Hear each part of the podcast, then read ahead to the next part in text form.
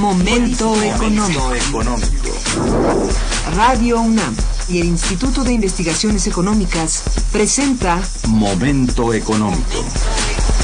Un espacio para charlar sobre temas económicos que le interesan a usted. Acompáñenos.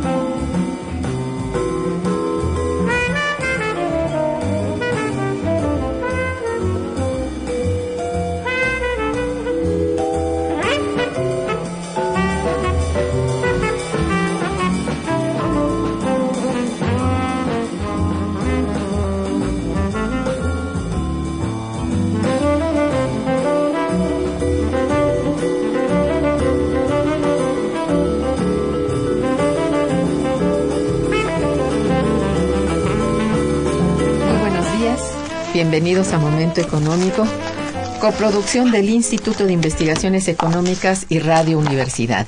Les saluda Irma Manrique, investigadora del Instituto de Investigaciones Económicas, hoy jueves 20 de agosto de 2015. El tema que abordaremos el día de hoy es innovación y generación de empleo en las MIPIMES industriales. Para ello contamos con la presencia de nuestras doctoras Irma Portos Pérez y Ana Luisa González Arevalo y del maestro Bernardo Olmedo Carranza. Sean ustedes muy bienvenidos. Gracias. Muchas gracias. Buenos días.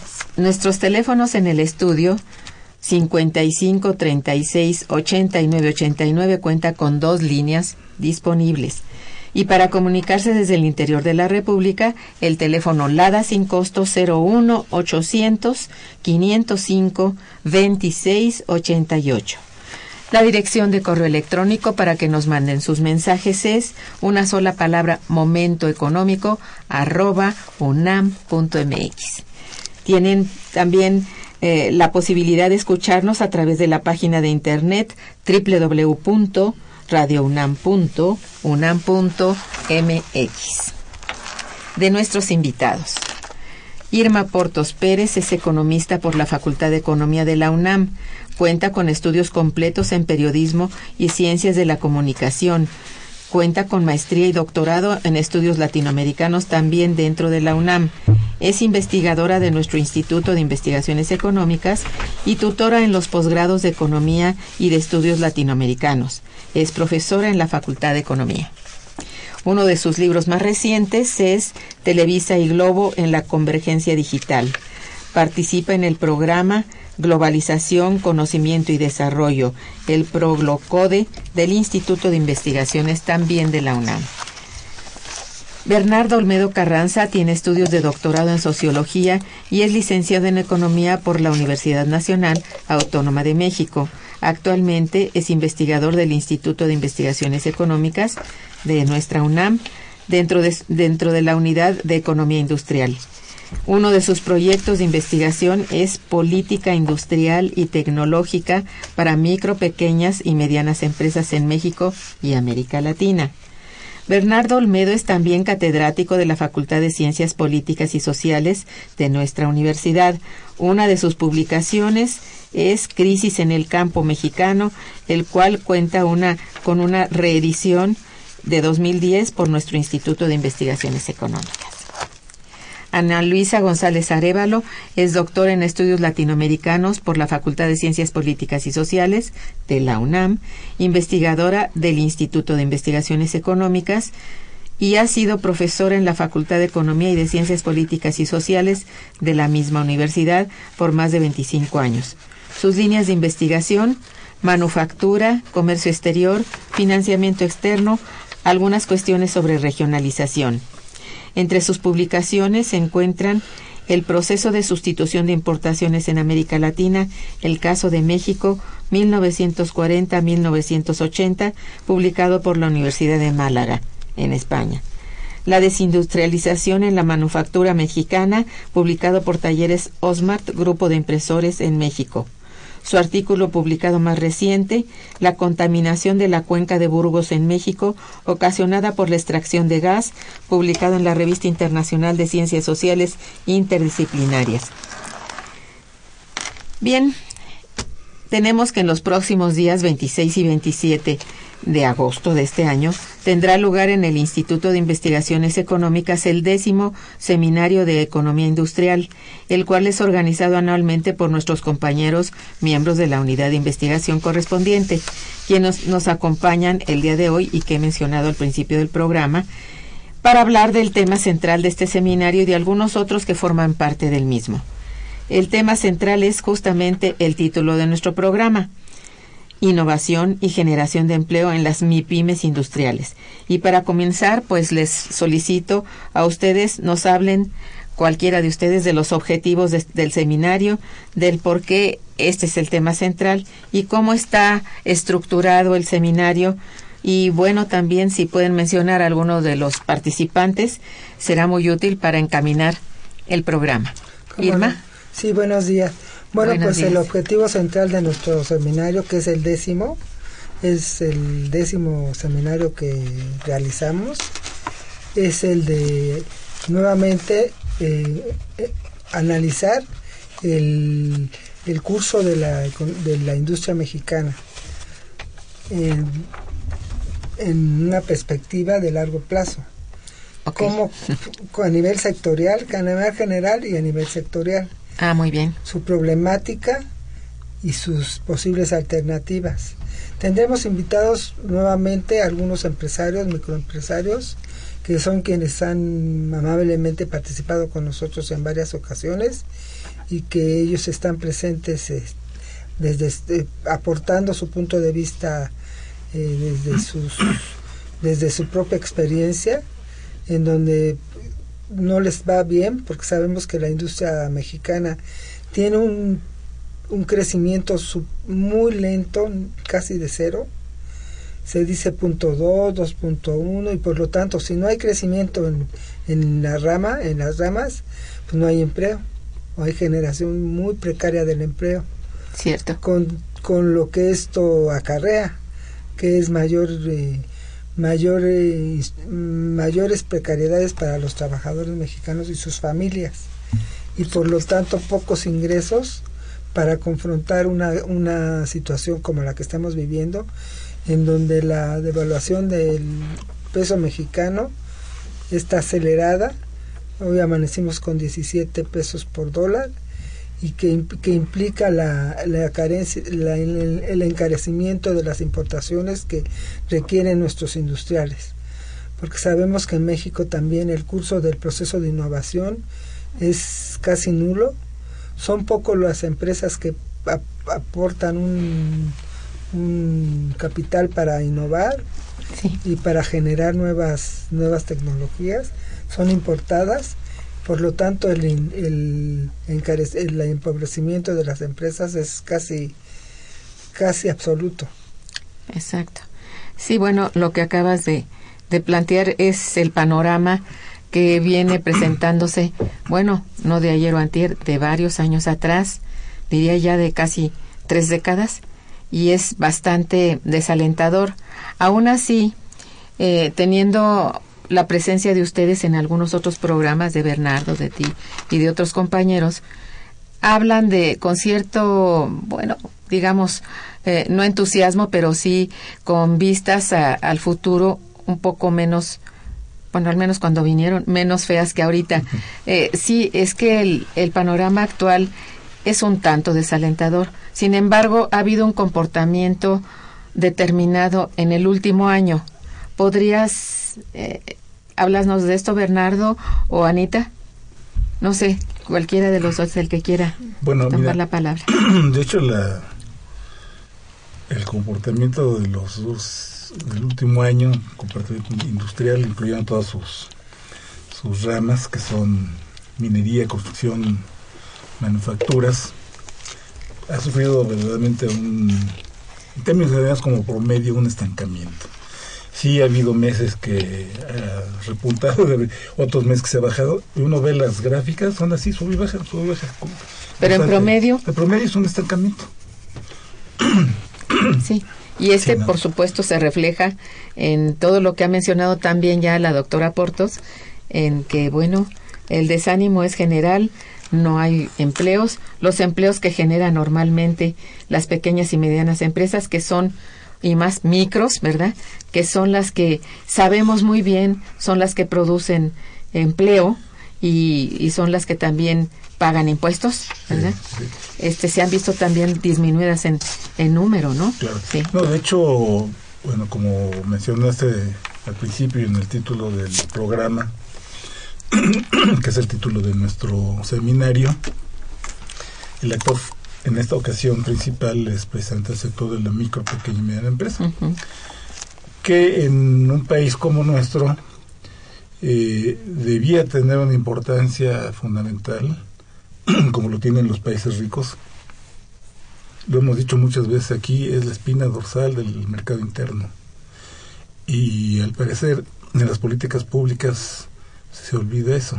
Entonces estamos más interesados como gobiernos y con políticas públicas este, luchar por los intereses de las grandes empresas transnacionales, entre otras cosas con el pretexto de que vienen con tecnologías eh, de última generación y que va a haber un proceso de difusión y el problema es que eso es también un mito y mm, eso no es real.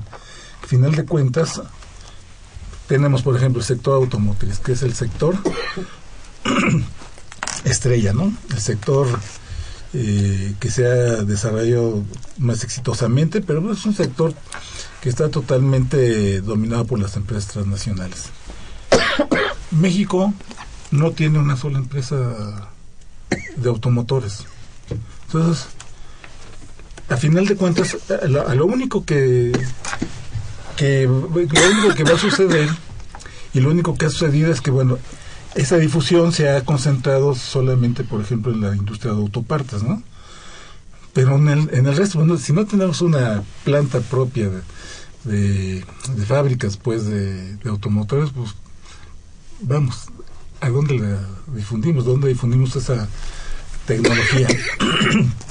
Entonces, en términos generales, en, en nuestro país, la historia de la micro, pequeña y mediana empresa ha sido un desastre. Sí, y va para, como que va más que a ser estimulada, a ser apagada cada, cada, vez más, ¿no? Exactamente. Y aquí el problema es que, bueno, tenemos un proceso de globalización, hay un proceso en la estrategia de las empresas transnacionales, este proceso de segmentación de la producción y de deslocalización geográfica de su producción, pues afecta directamente a las economías nacionales, pero también a las economías regionales, a la economía dentro de la nación, a la economía regional y a la economía local. Ahí están los corredores que se van armando en, por ejemplo, en el Bajío, para la industria automotriz y para la industria aeronáutica. es decir, están obligando a que hay una relocalización de la, de la industria, de la manufactura de nuestro propio país que viene desde el, desde el exterior, es decir, todo eso determina todos esos cambios en, nuestro país. Es decir, parece que hemos escogido el camino, claro, no podemos abstraernos de lo que sucede en el mundo, pero parece ser que lo más fácil ha sido aceptar la estrategia transnacional y, y, adaptarnos a ella, y no al revés. En otros países, incluso en América Latina, hay gobiernos que han insistido mucho en que haya un proceso de mayor integración eh, de la producción nacional en, en la producción de las empresas transnacionales. Pero en México eso no ha sucedido.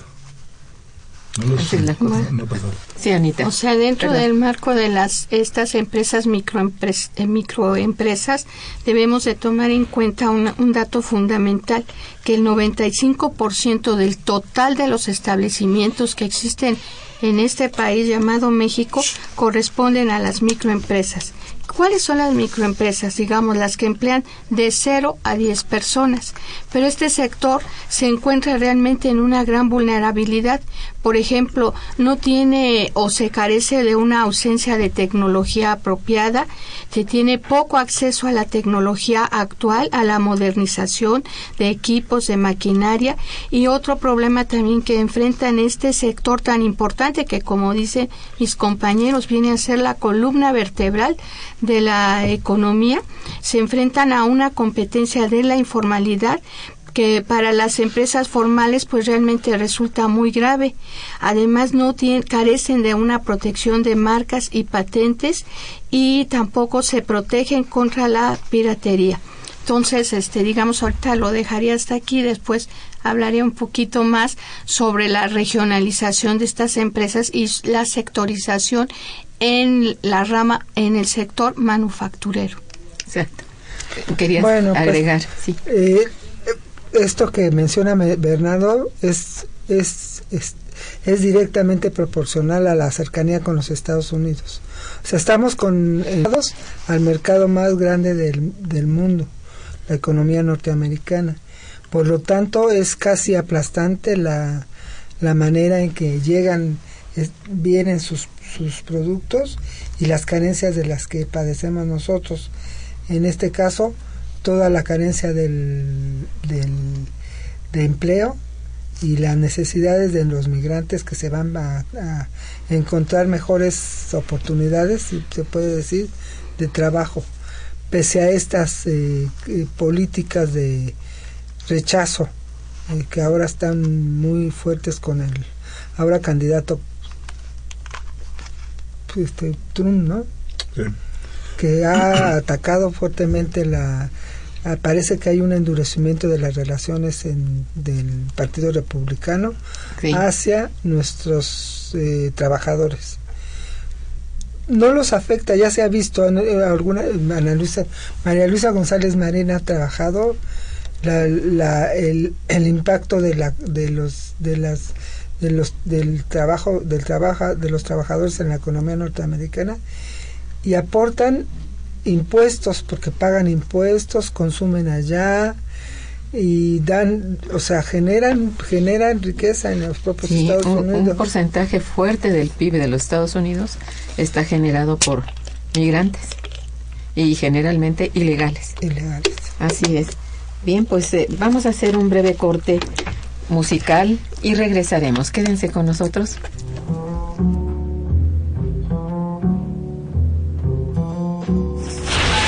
Está escuchando Momento Económico.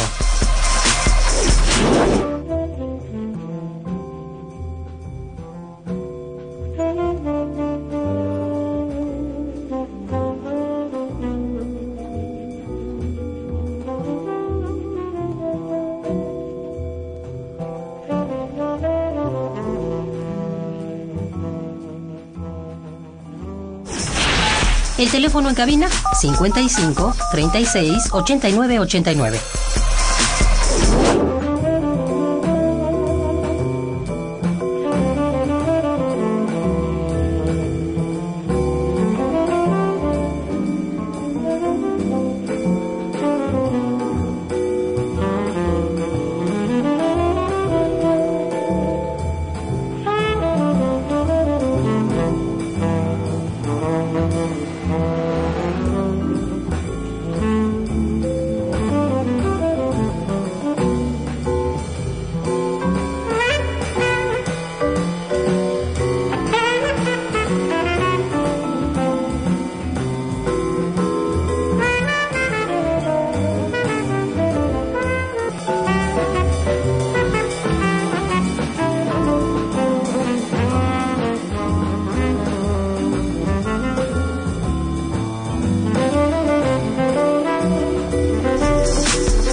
Continuamos en Momento Económico.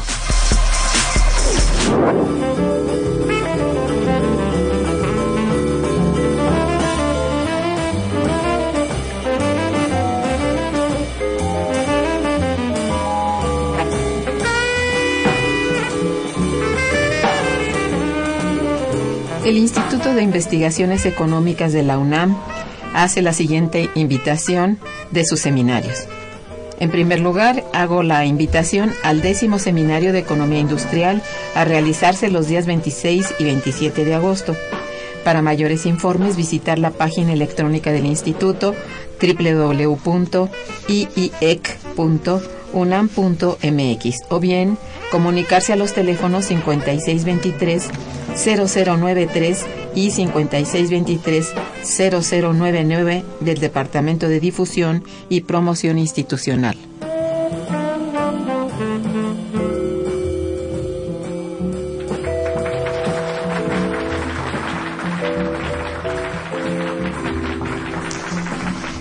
Bien, em, ¿por qué razón en México el sector de las micro y pequeñas empresas ha carecido del fomento y apoyo adecuado para su desarrollo y, bueno, contribuir de mejor manera. Parece paradójico que cuanto más se necesita el estímulo a este sector, más se parece no hacer, no hacer caso el gobierno en general o en sus políticas públicas para estimularlo. ¿Por qué? Por la carrera no genera una política industrial este que, que se aboque fundamentalmente a este sector. Existía, existía la FINSA, Nacional Financiera, que era una banca de desarrollo, donde se apoyaban con créditos a estas industrias. la banca de desarrollo, como sabemos, desapareció en México. Y los entonces se carece realmente de de, financiamiento. financiamiento. No hay financiamiento para ellos. Es cierto, esa es una de las carencias más graves, ¿no? Bernardo, sí, el que guste. A ver, en este proceso que está viviendo ahorita la manufactura mexicana, desgraciadamente, de desindustrialización, no se ha logrado una realmente industrializar al país, aunque muchas veces lo mismo lo propone el Banco Mundial. O sea, hay una ausencia de un apoyo a la industria a la, y menos a la microempresa, pero también por parte de los pequeños empresarios se carece también por parte de ellos de una cultura empresarial, de querer eh, digamos, fortalecer sus negocios. Y hay una brecha, digamos, entre la pyme y la gran empresa. Ahora, dentro de este mundo o de, este universo de las microempresas, ¿dónde se encuentran ubicadas estas principalmente? En el subsector de la fabricación de productos alimenticios. O sea, nosotros no vamos a encontrar, como también lo mencionaron mis compañeros, presencia de la microempresa en la fabricación de electrónicos, como sería hacer celulares, fabricar celulares, tabletas, computadoras. Ahí la participación de la micro es cero. Lo mismo sucede con la producción de este, productos del, del petróleo y derivados del carbón, es cero. Mientras en cambio tenemos una gran presencia en sectores no fuertes como sería claro que son importantes, pero no de ese nivel de bienes de capital sería la alimentaria, la textil, la de madera, la de papel, pero y la textil incluso pues se nos ha quitado mercado por parte de los chinos. Antes Estados Unidos era, éramos nosotros un gran cliente de ellos, pero debido a la competitividad que carecen nuestras empresas pymes han sido desplazadas por el mercado, por este país gigante que es China, ¿no? Sí. Es decir, la falta de financiamiento y esta competencia pues enorme que tenemos frente a China son dos elementos muy fuertes. Bernardo. Sí, yo quería un poco regresar a lo que había mencionado Irma respecto al financiamiento porque pues, es un elemento fundamental en el desarrollo de cualquier empresa. Y es que esto no es nuevo, ciertamente. Eh, yo recuerdo cuando México estaba en bonanza, y la familia teníamos una empresa, este, pues sí, llegabas al banco, te abrían las puertas para abrir tus cuentas, para que invitaras tu dinero, tus ahorros, en fin, y te decían siempre, aquí tenemos una línea de crédito para usted, ojalá la use. el día que la necesitabas, te ibas para atrás porque pues siempre las garantías te ganaban. Pues, sí, no, no podías. Entonces, este, pero eso se ha endurecido ahora. Y estoy hablando de una época en que la banca comercial era mexicana, en términos generales. Ahora que tenemos una banca extranjerizada, una banca comercial, una banca privada extranjerizada prácticamente en un 90%, pues el interés de, de esta banca pues no es precisamente las prioridades de México, ¿verdad? Eh, ella es uno de los grandes problemas, uno de los, además uno de los problemas que, que más se critican, se le critican al gobierno mexicano en el exterior. De hecho, hace unos días, perdón, la Secretaría General de la CEPAL hablaba de la gravedad del caso mexicano en términos del financiamiento. Es decir, México, dentro de América Latina, es uno de los países donde el financiamiento es de lo más escaso. Entonces, ¿cómo financias tú, por ejemplo, la modernización de una empresa? ¿Cómo financias tú el avance tecnológico, el cambio tecnológico de un país y la innovación en las empresas? Es cierto. Cuesta. Sí, eh, cuesta eh, mucho y no están en posibilidades estas microempresas, ¿no? Exactamente. Y por el otro lado también es cierto que ha faltado y ya hemos carecido de una política en las mismas universidades públicas, así una política efectiva realmente de vinculación con los sectores productivos. Se hacen cosas, ciertamente, hay esfuerzos muy interesantes, pero yo tengo la impresión de que no hay una política consistente en ese sentido. En otros países yo he conocido, por ejemplo en Costa Rica, y hemos tenido aquí la presencia de, de colegas de Costa Rica, eh, todo este trabajo de vinculación con el sector empresarial es bastante más activo, bastante más efectivo. Tienes razón. Pero en México eh, eso no está así como que muy bien. Entonces, si eh, para una pequeña y mediana empresa resulta complicado obtener un financiamiento bancario privado. En el caso de las micro, que son, como ya dijo Ana Luisa, 95%, quizás más, ¿eh? del total de las de los eh, de las empresas en México, no hay nada para ellas prácticamente. De no ser una microempresa de base tecnológica, que son pequeñas empresitas, pero que son muy muy exitosas, que generan mucho valor agregado justamente porque se dedican a hacer cosas muy específicas que tienen un gran alto contenido tecnológico. Fuera de esas y de algunas otras que son medio exitosas, la gran mayoría carece de todo eso. la cosa. Entonces, y tú lo puedes ver, eh, y lo hemos hablado ya en, en tus programas, el sector microempresarial ni siquiera aparece en los registros eh, de financiamiento. Nada más sale de pymes para adelante. Micro. ¿Por qué? Pues porque no hay programas, no hay nada. Efectivamente. En las, en, las encuestas nacionales se habla de, que tenemos, en términos generales, en todos los sectores, eh, alrededor de 5 millones de establecimientos. Muchísimos. Pero espérate. Sí. Hablaba Ana Luisa de la informalidad. Casi todas están Hay otro tanto de microempresas informales. Otros 5 millones en la. Sí, prácticamente otros 5 millones.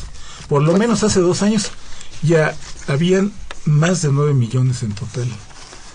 Eh, y eso salió como resultado de una encuesta que cada dos años realiza INEGI junto con la Secretaría del Trabajo.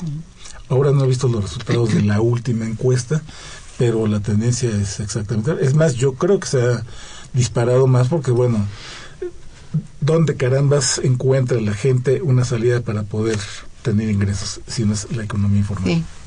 Sí, eh, de, veras esto se ha repetido hasta el cansancio y parece no atender. Son oídos sordos a toda necesidad de estas de este tipo de, empresas que son con mucho el sostén del mercado interno, de verdad. Entonces es casi de veras increíble que bueno, existiendo todavía porque al parecer eh, todavía Nacional Financiera tiene dentro de la ley orgánica el, el objetivo de dar estímulo financiero a pequeñas y medianas empresas. Será porque realmente se ha dedicado a pequeñas y medianas empresas, pero las micro ni siquiera estaban en el en el lenguaje ni están en la ley orgánica. Pero no solamente eso. Hoy la Nacional Financiera está dedicada a apoyar a las empresas grandes, muy grandes y generalmente transnacionales. Entonces, ya podría existir la Nacional Financiera y decirse que todavía es banca de desarrollo, que no lo es. No lo es, este es muy triste. Ay, tengo entendido tres este bueno, instituciones de desarrollo que no están haciendo nada por el desarrollo. Esta sería la verdad, ¿no? Y sí, podríamos decir que son inexistentes. Desde hace ya dos, más de dos décadas que se ha determinado que desapareciera la banca de desarrollo y de las 16 instituciones que teníamos, bueno, quedaron esas tres, pero de las cuales el banco de eh, se llama desarrollo urbano, algo así, o se llamaba de desarrollo urbano, eh, ya no es banca de desarrollo, dice directamente banca múltiple. Entonces es un banco múltiple. Y luego el de comercio exterior aparentemente es también de desarrollo. Sí, de toda la exportación de las transnacionales. Entonces, bueno, tenemos problemas de origen para que esta, esta falta de apoyo y esta sordera respecto a las necesidades de financiamiento no solamente crezca y crezca y crezca, sino que en la medida en que crece la necesidad de existencia de estas empresas van directamente ya a la informalidad. Y ha habido toda una campaña oficial para sacar de la informalidad a estas microempresas, pero realmente nadie ya cree nada de lo que se promete, por ejemplo, que, que no van a pagar impuestos, que durante tantos años, etcétera. Bueno, está la gente desconfiada y no sin razón, yo diría. Bueno, desde el momento en que tú te registras como contribuyente ya está la cosa seria, ¿no? Porque si no tienes el éxito esperado en tu pequeñísima, este, bueno, en tu pequeña em-, empresa, digamos, ya quedaste de todos modos ligado a los contribuyentes y esto no tiene nada de gracioso. Es bastante exigente eh, Hacienda con respecto incluso a aquellos que no tuvieron eh, bueno trabajo durante un tiempo.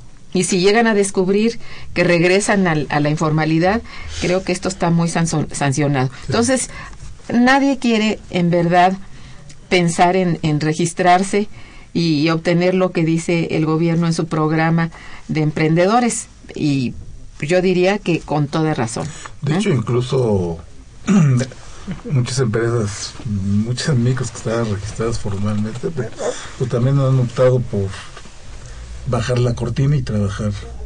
Ciertamente. Entonces se dan de baja fiscalmente y como si pero pero esto ya parece que hay hasta una sanción. Si se dan de baja sí es un luego luego los detectan porque la cosa es que quedes registrado entonces ya todo el mundo mejor prefiere tener muy bajo perfil con respecto a hacienda para no entrar en problemas. Y esto podríamos decir que es un resultado de esa inercia que tiene la política pública de estímulo a, la, a las empresas chiquitas, a las micros, ¿no?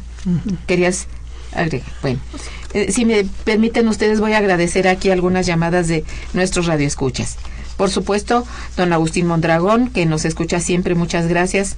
Don Agustín, felicita a los invitados y dice, mientras Enrique Peña Nieto esté feliz por la macroeconomía y le dé gusto que el dólar esté subiendo, nos demuestra que el Congreso de la Unión, con sus tres poderes, están gobernando para las transnacionales y el, y el gran capital de adentro y de fuera, quienes son los reales explotadores de los mexicanos. Bueno, si el trabajo formal no crece es por la miseria en los salarios, por el robo de los bancos y gobernantes y de los políticos neoliberales que nos gobiernan. Bueno, este, creo que compartimos en la generalidad de la expresión, ¿no? Don Alfredo Berlanga también les felicita y felicita al programa. Muchas gracias, señor Berlanga. En México, dice, nuestros gobernantes no hacen lo que quieren, no hacen lo que quieren, pues reciben órdenes de Estados Unidos que busca siempre abusar de países como el nuestro, tal como lo hizo con Haití, que gracias a la injerencia de Estados Unidos a su país es hoy el país más pobre del mundo también coincidimos. Javier Guerra, también felicidades a ustedes. Dice, ¿por qué el gobierno no promueve el crecimiento del mercado interno? Bueno, en cierto modo ya lo han dicho aquí ustedes, pero dice, ¿es cierto que Estados Unidos nos prohíbe la producción de ciertas mercancías que ellos producen? Yo creo que no es tanto que nos prohíba, sino que realmente no tenemos la capacidad tecnológica industrial en la modernización de los equipos para poder no nada más enfrentar a Estados Unidos, a China, a Japón, a Corea, a la India. O sea, nuestros costos al, al fabricar una mercancía son superiores a, la, a lo que cuesta en el mercado mundial. Eh, tienes toda la razón. Yo creo que no hay competitividad. No es rentable ponerse a producir algo que no es competitivo. Eh. Pero, pero aquí tenemos también otro tipo de mecanismos. Eh, y lo sabemos perfectamente bien. En el comercio exterior hay un proteccionismo por parte de los países ricos hacia sus productores, como lo hacen todos. Así es, aquí es donde no hay. Aquí es donde no hay, y aquí nos dicen, tú no elabores políticas proteccionistas, porque eso no es libre mercado y tú tienes que tener el perfil de puertas abiertas. Pero la verdad es que ellos tienen políticas proteccionistas que justamente no hay cosas y hay artículos y, productos manufacturados, pero también productos del campo que son a ellos les resultan más caros producirlos, pero que tienen subsidios para que puedan ser competitivos para la exportación. Exacto, claro, tienen una política pública favorable. Y por el otro lado, a nosotros y a otros países, pues con las políticas y los aranceles, pues con eso tienen armas para no dejar entrar mercancías que vayan a competir. Eso es eh, Con sus propios productores, ¿no? Tienes toda la razón. Bueno, hasta este momento, si pueden recordar algo, a partir de del, qué impacto han tenido las reformas eh, estructurales que ha puesto en marcha el gobierno en sectores industriales importantes? Bueno, la más importante es la reforma energética, que lejos de ser la panacea para, las, para la industria, es una, es una amenaza, porque está, está, está en riesgo el futuro del, del petróleo, de la energía, del petróleo de nuestro país, que, ya, que probablemente ya no pertenezca a los mexicanos. Ya está abierta la, esta reforma es una apertura al ingreso de capitales de, distinta procedencia. Esto lo unamos al el TPP, que son 12 países con los cuales donde México está y la característica de estos países es que todos poseen recursos energéticos y minerales. Entonces, ¿qué tanto va a afectar a, pues es, eh, va a encarecer un recurso fundamental todavía que es el petróleo. Así es. Es una fuente de energía. Tiene nuevamente pocas posibilidades de competir con países que hoy ya son competitivos en estos terrenos, ¿verdad? Yo creo que una cuestión también que se debería de tomar en cuenta es, si bien es cierto, México no se debe de aislar porque vivimos en un mundo globalizado, pero sí ver qué mercancías entran y cuáles no entran. Eso es negociar debidamente. Ahí el, calzado. Tenemos un calzado excelente de Guanajuato, que tiene que estar aquí con todo el disculpas que quiera el calzado chino pues no, no puede estar. Que no tenemos materias primas para hacer algunas medicinas, bueno, ok, que esas entren, que lo que no tenemos que entre, pero lo que somos productores, como es la textil, el calzado, el papel, muebles, en fin, esos, ¿por qué tienen que entrar al país? arruinar a nuestros pequeños productores, o sea, definitivamente la mortandad en la microempresa es altísima. Las empresas, microempresas que tienen más de 10 años de haberse creado, según el INEGI que hace sus estadísticas de la, excelentes, solamente alcanza el 32%. O sea, las, de todas las empresas que se crean que tienen más de 10 años de existir, no llegamos ni siquiera a la mitad, o sea, nos quedamos muy lejos.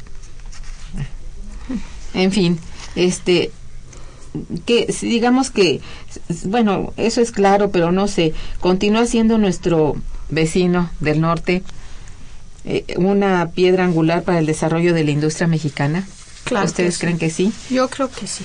¿Qué, ¿Qué está ocurriendo con el auge del llamado nearshoring? ¿Qué está pasando? Bueno, eh, bueno, la cercanía con los Estados Unidos. O sea, el NIR es cerca. Shoring es este lo que se hace en, en tecnología. Entonces, pues, pues el, la tendencia, pues seguimos importando. Entonces sigue siendo un pilar. No podemos evitar importar este tipo de, de tecnología, como decía Anita, Sí, porque que, no la producimos, tenemos que importarla y es cada vez más atrasada esa tecnología que lo que hay actualmente y más cara. Pero también debemos de tomar en cuenta que si exportamos, por ejemplo, coches, aunque claro, estos carros son armados, no los producimos. El 90% es importado, pero no los compra el país vecino del norte, lo cual no debemos tampoco despreciar las divisas que recibimos, que si no fuera ya ni por eso, quién sabe dónde estaría México. Bueno, eso que las recibimos eso es este, relativo, ¿no? la reciben, las, empresas. Y son transnacionales. Pero sí se da empleo. Bueno, ahí sí yo no coincidiría mucho, pero sí se da cierta cierto empleo. El empleo. O sea, sí hay empleo y la automotriz o la el, esta rama, este subsector que es la fabricación de equipo de transporte, sí ha tenido un impacto positivo en el en la región centro de México. O sea, con la llegada de estas grandes firmas de prestigio mundial, no nada más norteamericano, y esto ha dado empleo. Y también la venta de los carros que armamos, claro que no tienen contenido nacional, pero sí este es un algo de dinero que entra al país. Bueno, esto ya es viendo, bueno, de, de últimas tenemos eso, pero ¿sabes respecto a la industria? Nada.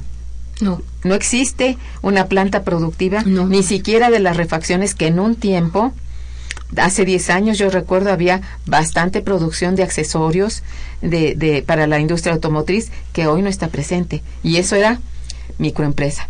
Y ya no está. No. claro, claro. volviendo a eso, eh, a lo de la industria, eso es cegador, por decirlo así, ¿no? Sí, claro, totalmente. Bueno, vamos a hacer otro cortecito, si nos permiten, y regresaremos con todo gusto.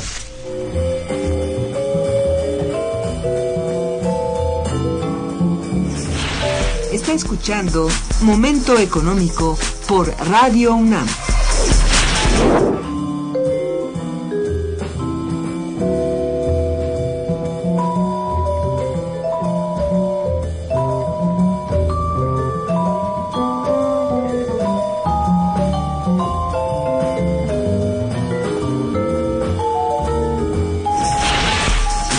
Cabina es el 55 36 89 89.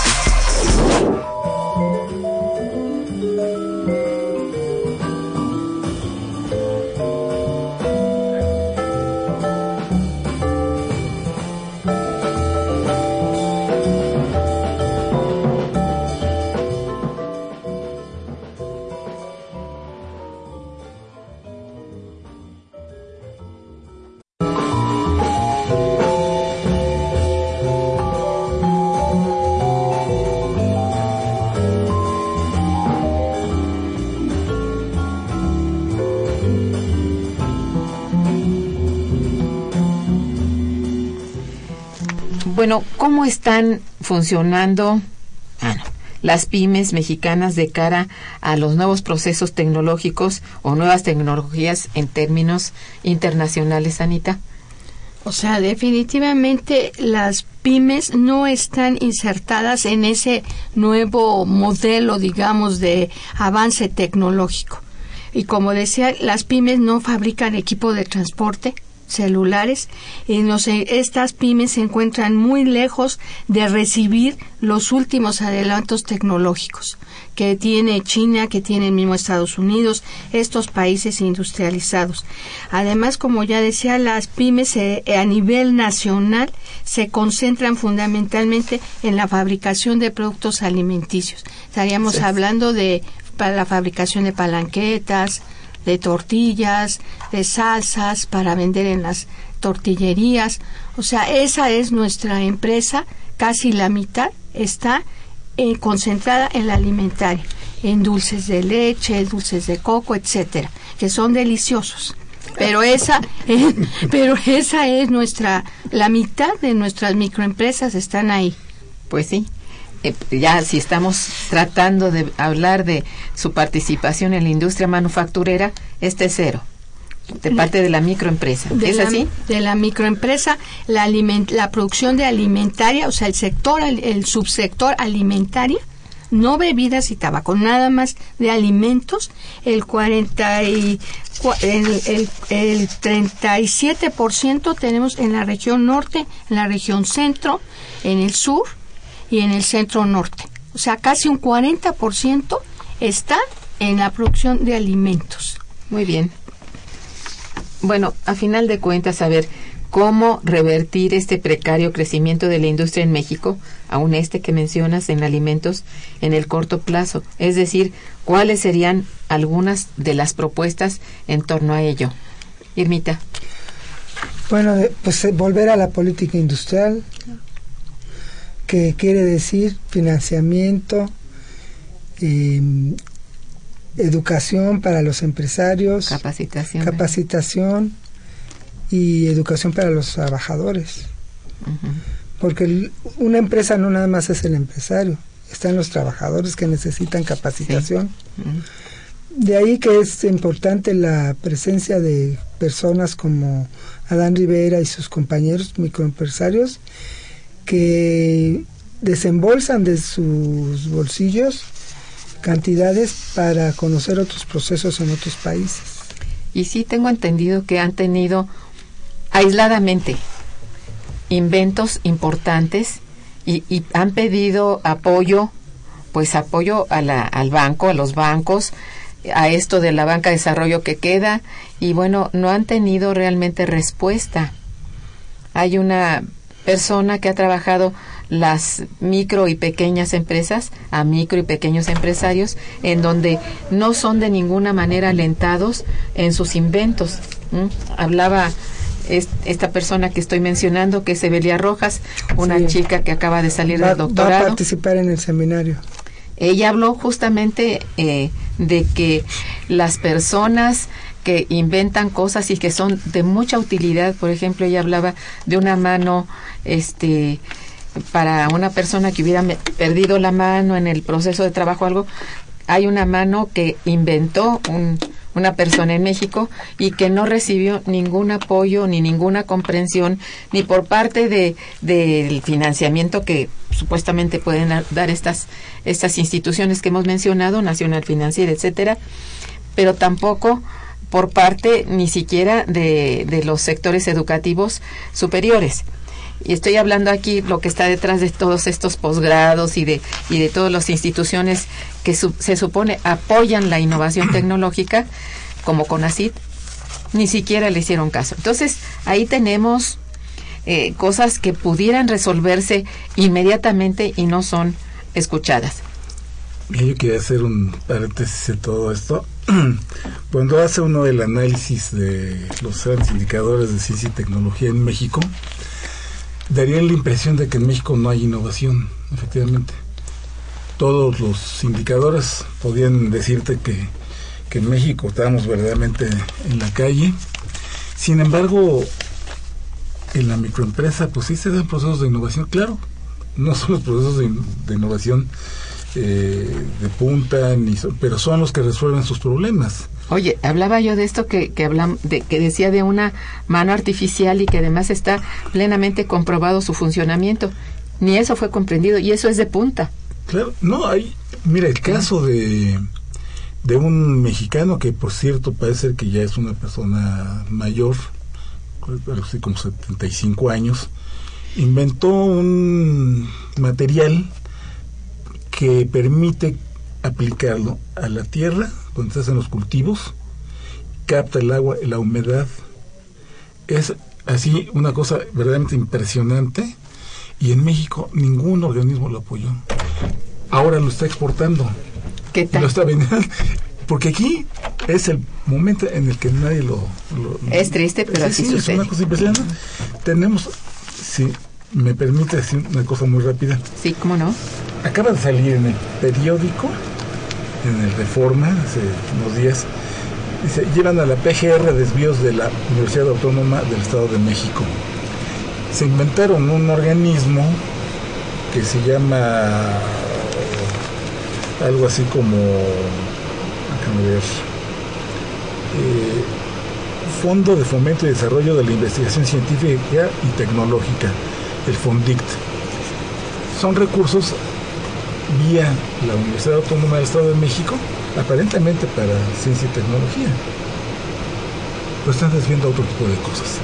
Y hay un desfalco ahí de casi 2 mil millones de pesos. ¡Qué barbaridad! Que se van a otras cosas y se inventan empresas y han encontrado que una cosa que valía, por decir, un peso, acaban vendiéndolo y lo acaban facturando en 70. Y multiplícalo en miles y en millones.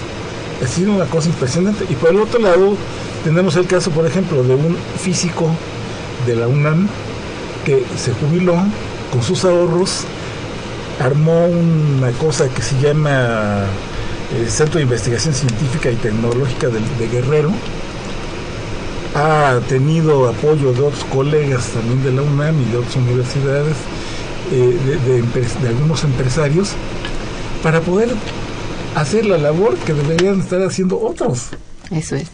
Pero digo, sin embargo, pues esto no es política científica y tecnológica.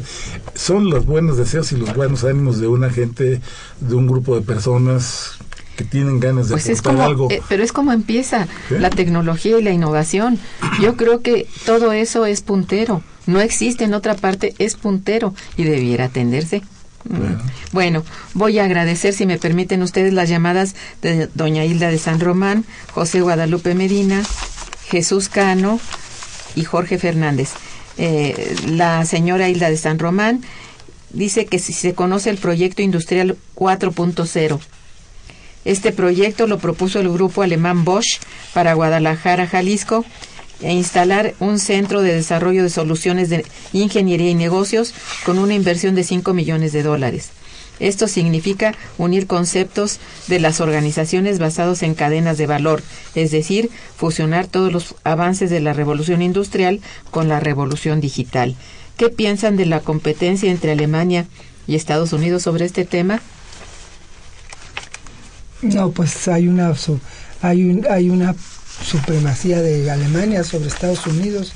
Alemania es un país fundamentalmente innovador. Eso es. Y un país que paga que paga muy altos ingresos.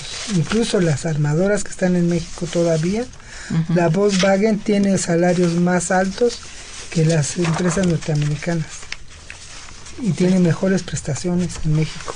Bueno, quizá este proyecto de que habla nuestra radio escucha, el 4.0, pudiera ser este de cierto éxito regional, por ejemplo, en esta parte de Jalisco y el, el corredor central, ¿no? De, sí, y ahí en Jalisco está el centro de, de innovación digital.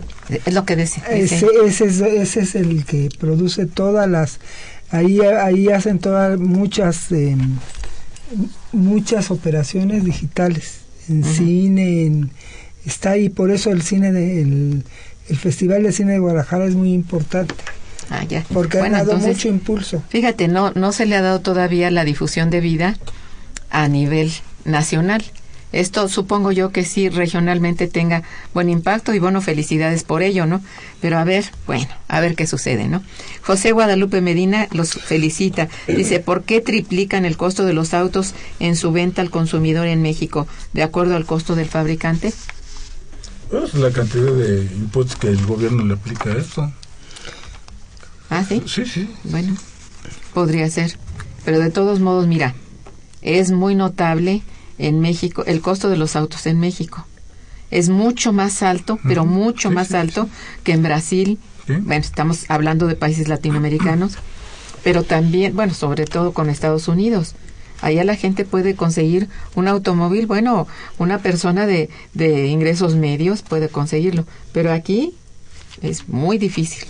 Pero es lo que te digo, el gobierno con tal de, como no tiene recursos y, ni fuentes para financiar el gasto, pues anda tras los contribuyentes cautivos para sacar todo lo más que se pueda. En el caso de los vehículos automotores, todo el mundo lo sabe, son los altos impuestos estaba yo leyendo, en el caso del tequila, el 70% del precio al público de, una botella de tequila son impuestos. Pues, si, si eso es son pagos de derechos. Si, eso es políticas de fomento, Pues sí, está todo esto, mira, de veras, integralmente mal armado. Diríamos que una política económica favorable, integral, tendría que comprender, empezando por la política fiscal y bueno, la política de, de, vinculación, la política, todo esto está, parecen islas que no son atendidas por nadie.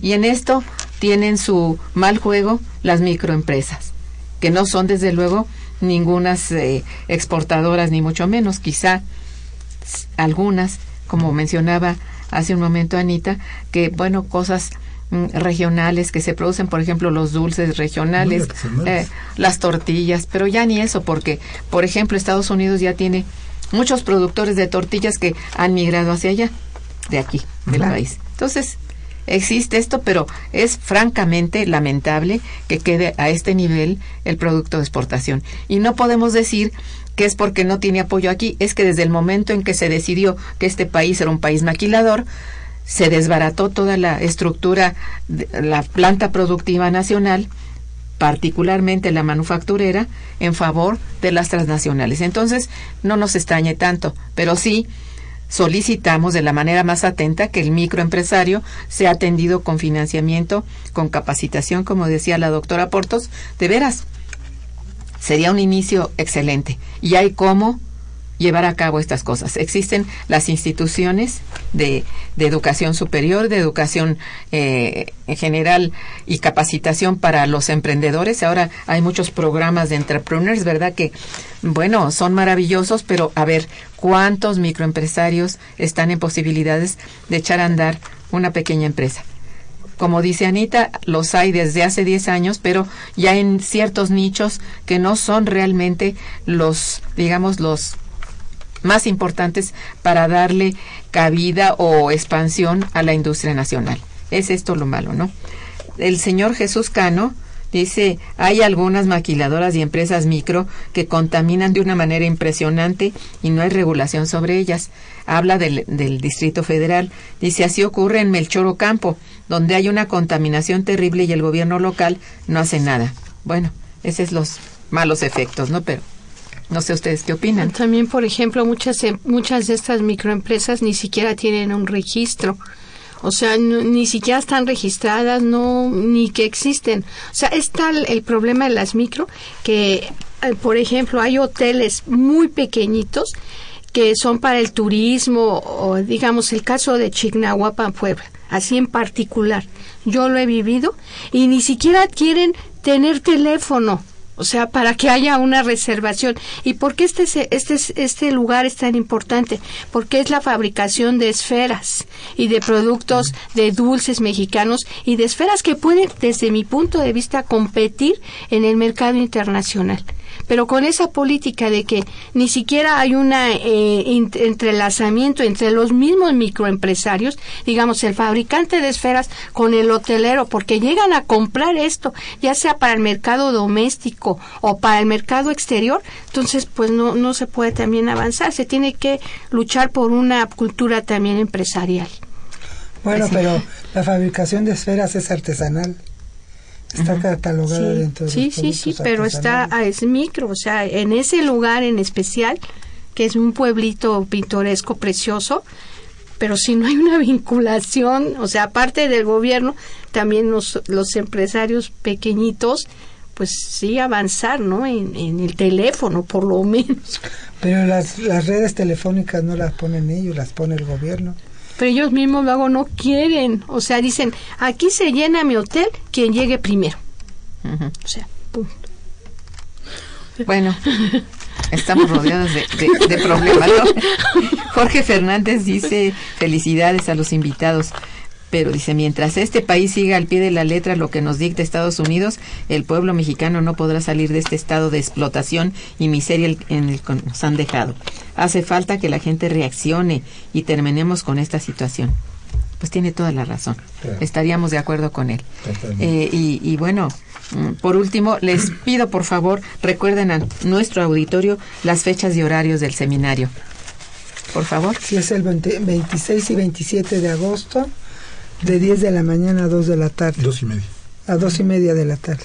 Entonces están ustedes plenamente invitados. Por favor, asistan y con todas sus preguntas vayan a oír lo que directamente los microempresarios van a expresar y tienen muchas ganas de que la gente les dé sugerencias y se escuche su voz en nuestros centros universitarios. ¿no? Así es. Invitamos a la gente que entre a la página del instituto, eh, donde podrán registrarse justamente y eh, les recordamos que igual se emitían constancias de asistencia.